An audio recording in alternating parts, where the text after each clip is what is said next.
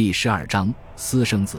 尽管普瓦捷坚持认为，这位新晋受封为骑士的年轻人激发了外界的快乐和恐惧，但他同时也承认，要统治诺曼底，威廉还面临着漫长而艰难的斗争。他进一步表示，为不法的事物颁布的许可实在是太多了。在多年的混乱当中，人们不仅未经许可就建立了许多的城堡，而且不断因为寻仇而相互杀戮。公爵自己的官员也各行其事，就算这些人不像法莱斯事件里的子爵那样公开造反，他们也毫不忌惮年轻公爵及其议政大臣。在威廉成为骑士的这段时间里，形势依然十分危急，这逼着威廉的政府采取迟来的举措。要在诺曼底推行上帝的和平，然而这一措施还是失败了。本来诺曼底的主教们应当颁布禁令以禁止暴力，然而这是不可能的，因为他们本人也来自长期争斗的贵族家族。然而，我们有理由相信，在接下来的几年间，威廉在平息公国境内混乱的方面一定取得了某些成果。根据普瓦捷的威廉记载。年轻的公爵开始从身边人入手，除掉那些他觉得是无能和邪恶的人。与此同时，他还选贤拔能，纳谏如流。到了十一世纪四十年代中期，威廉·菲茨、奥斯本和蒙哥马利的罗歇两位新人脱颖而出。乍一看，此二人不可能成为合作伙伴。他们当中，一个是惨遭暗杀的公爵管家奥斯本之子。另一个则是谋杀主犯的儿子。然而，除去这一点，他们都和公爵本人一样的年轻、雄心勃勃和好战。在他们的余生里，这两个人都将忠心侍奉威廉。威廉亲信地位的提升表明，他的个人权威正在增长。正如普瓦捷所说，威廉开始遴选自己的左膀右臂。与此同时，他也在逐步除掉那些在他未成年时自行占据高位的人。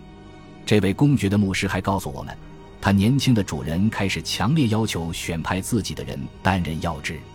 换句话说，一旦威廉有了值得信任的团队，他便可以开始对那些伯爵和子爵施加控制，而这些人在此前习惯于视其权威为无物。这样的做法不可避免地会激起对方的反抗。临近一七零四十六年底时，一股新的反叛势力逐渐抬头。与五年前的成功政变不同，这次叛乱所针对的对象换成了威廉公爵本人。叛乱者的目的正是杀掉公爵，并取代他。根据编年史书记载，叛乱者的领导人是威廉的表亲之一居伊。他和威廉一起在公爵的宫廷里被抚养长大。曾守丰布里奥讷地区及该地的城堡，然而，我们怀疑叛乱者只是打着他的幌子而已，因为，作为公爵理查二世名正言顺的外孙，居伊的名字可以让反叛者更为理直气壮地反对威廉。也有人怀疑说，真正发动叛乱的人是居伊的同伙，他们是一群盘踞在西诺曼底地区的贵族，他们之所以心生不满。是因为威廉公爵试图控制他们。遗憾的是，尽管这次叛乱对威廉的统治造成了极大的挑战，但没有任何同时代的作者详细的描写过他。一个多世纪后，一个名为瓦斯的诺曼历史学家用戏剧化的语言描述了这一事件。这一记载恰与其他已知的事实相符，因此他的这一陈述基本上是可信的。据瓦斯所述。当时，威廉正住在诺曼底西部的边远之地瓦洛涅。一天夜里，他突然被叫醒，并被人警告有生命危险。公爵即刻上马，艰难地横穿了整个公国。他在黑暗中胆战心惊地渡河，又小心翼翼地绕过主要城镇，唯恐被人认出而遭到俘虏。在到达巴约附近时，他遇到了一位忠诚的领主。领主的儿子们帮助他安全到达了法莱斯，这里距离他这段疯狂之旅的出发点已有六十多英里。但正如瓦斯所说的那样，威廉只是稍作喘息，在意识到自己无力对抗西部子爵们的联合进攻之后，他便离开诺曼底，前往法兰西，以寻求法兰西国王的援助。瑞米耶日的威廉和普瓦捷的威廉同样证实了这一点。鉴于早年他与法兰西国王之间的种种不快，威廉的这次行动似乎很令人惊奇。显然，当时的情况已经万分危急了。威廉可能是以封臣的身份求助于亨利的，很可能早在其成为骑士的仪式上，或是在他正式继位的时候，威廉公爵就已经对国王宣誓效忠了。如果是这样，威廉现在就是利用了这笔交易，要求自己的君主对自己施以援手。亨利同意了威廉的请求。一零四七年初，法兰西国王亨利召集军队驰援威廉，威廉公爵也尽其所能地从诺曼底东部集结了军队。在两军会合后，他们向西出发，并与叛军对峙，反叛者则迎接了这一挑战。在集合了亲属和封臣之后，他们建立起了一支属于他们自己的、令人畏惧的军队。这次中世纪军事史上罕见的对阵战就此拉开了帷幕。叛军向东行进，在几个不同的地点渡过奥恩河。他们计划在距离卡昂东南方向五英里的瓦尔斯沙丘汇合。这一地理位置的名字是瓦斯所提供的。由于一度在卡昂居住。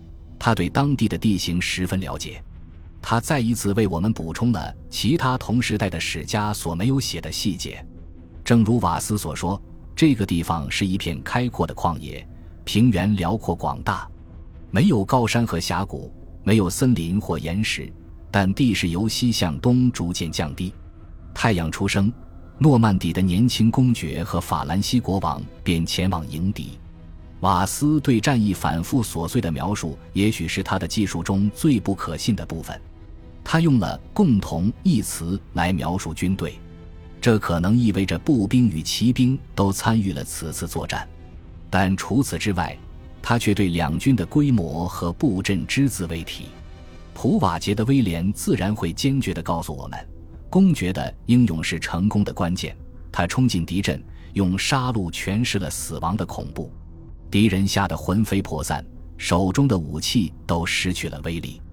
而在瓦斯的笔下，威廉固然在战斗中表现得非常高贵英勇，但叛军败退的直接原因是，叛军的首领之一拉乌尔泰松在大战前夕叛变了。无论真实的原因是什么，所有史家都相信，法兰西诺曼底联军最终占据了优势，而那些叛军余部则掉头溃逃。此时。这场战斗完全成了对手单方面的大溃败，没被砍杀的士兵四处溃逃，而许多人在试图再次渡过奥恩河的时候溺水而死。居伊伯爵这位名义上的叛军领袖设法从战场上逃走了，并藏身在布里奥讷的城堡里。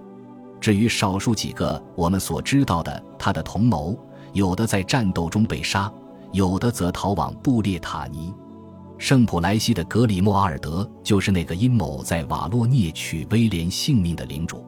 据瓦斯所说，他的命运很好的证明了战争胜利对于参战者的重要性。他之前未经许可就在勒普莱西格里木建造了城堡。在战争期间，格里莫阿尔德被捕入狱，可以想见，他的城堡也被摧毁了。而这也是编年史家笔下众多被摧毁的叛乱者攻势中的一个。在这场幸福的战斗当中，瑞米耶日的威廉感叹道：“众多罪犯的城堡和恶徒的房屋被摧毁了。”普瓦捷的威廉认为，瓦尔斯沙丘战役意义非凡，理应为后世所铭记，因为他以胜利之手摧毁了许多城堡。这的确是一次伟大的胜利。面对那些试图推翻或摧毁他的人，时年十九岁的威廉成功维护了自身的权利。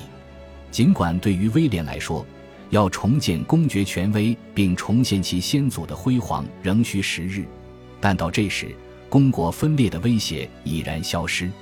瓦尔斯沙丘之役决定性的改变了双方的实力对比，因此一年秋展现在众人眼前的完全是一个新的局面。此时。威廉公爵召开了大会，会议的地点在卡昂城外，距离他取得胜利的地方不远。人们特意从鲁昂运来了圣物，诺曼底权贵和主教则恭顺地出席了此次大会。大会最终宣布，上帝的休战就此达成。感谢您的收听，喜欢别忘了订阅加关注，主页有更多精彩内容。